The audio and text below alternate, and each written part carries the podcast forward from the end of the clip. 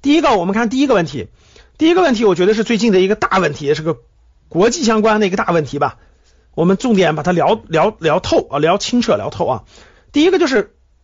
一般来说这个问题就不同的角度吧，比如有的角度就是，哎呦，大家知道前一阵包括日本呀、美国呀，对吧？很多国家都出了个政策，说是你这个呃各个国家的，我你本国的这个。企业，如果你回到国内的话，给你补贴，对吧？搬家费政府给你报销等等的，所以呢，就面临这个问题啊。各国在中国的企业是否会搬离中国，有有没有这个风险？其实这个问题的背后呢，隐含着两个问题，是一个呃一个因素啊，就全球化会不会终结啊？有这个声音是全球化会终结，还有一些呢，就说会不会这个这个这个这个经济就脱钩了，对吧？啊，其实呢，关于这个问题呢，我觉我是这么看的啊，分了这么几点啊。第一个就是我觉得最重要、最根本的、最本质的啊，也不是一些经济原因，也不是一些什么其他的成本原因，最本质的是什么？最本质的是各位人性的原因，人性的原因。我举个例子你就明白了，各位，比如说啊，你们家邻居不是你们家邻居啊，比如说你们，比如说你们同学或你这个同事里头啊，这个呃有有有有有一个是富二代，就有一个他从小到大呢，他这个生活的这个。环境就特别好，从小到大就没吃过苦，从小到大就是那个这个这个这个吃香的喝辣的，对吧？然后那个玩大的混大的，从来就没没做过那啥。他家里还富二代，各位，你觉得他会到工厂里去吭哧吭哧当产业工人吗？大家想想就知道了。其实我这个比喻呢，什么意思呢？各位，随着欧美的这个福利社会的这个多年的发展啊，包括过去这么多年的这个。这个这个这个高福利也好，是这种这个各方面环境也好，然后呢，全球低廉的人口，这个甭管是中国、东南亚、非洲等等也好，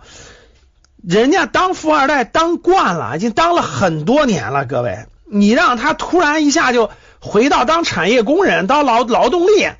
啊，不是过去那种那种那种那种这个这个这个这个生活方式，不是过去那种高福利，对吧？不是过去那种那啥，怎么可能呢？所以各位，人性是最根本的原因，这也是最核心的一个原因。大家必须理解了这一点，才能理解了它不可能，它也搬不了，也也回不去，也不是一两天能够改变的。各位啊，最根本的是各位，富二代是当不了产业工人的，至少你甭想一代人他都做不了啊，至少下一代人遇到很多危机，遇到很多更那啥的情况以后，他才有可能重新做产业工人。所以各位，人性出发啊，这个这个，你说是短期内、十年内、二十年内，你说这个这个这个这个欧美人就都成了劳动力，都成了普通产业工人了？不可能啊，不可能！就算把那个放回去，他也干不了那活。所以呢，各位，他的心理啊，就就就就就就不是那个那啥的。大家看一下那啥就知道了，看一下那个那个那个中国工厂有个纪录片，纪录片美国拍的一个纪录片，拍的是那个就是那个福耀玻璃。福耀玻璃的那个呃那个那个那个在美国设的那个工厂，大家去认真看一下，其实你就理解了和知道了，你就理解和知道了啊。普通都是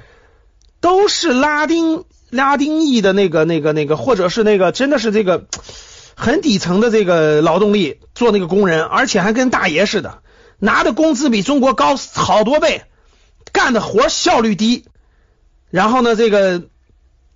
各方面因素吧，啊，根本就没法没法比。所以你说现在把产业各个制造业都搬回去，让那个美国人、欧洲人去做这个产业工人，不可能，各位啊，不可能。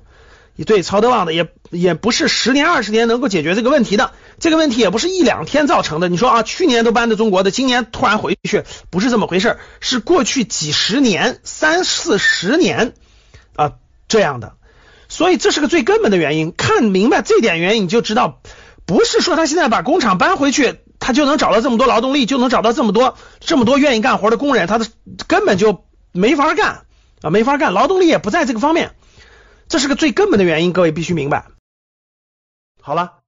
今天的节目就到这里吧。如果你想系统学习财商知识，提升自己的理财能力，领取免费学习的课件，请添加格局班主任五幺五八八六六二幺，我们下期见。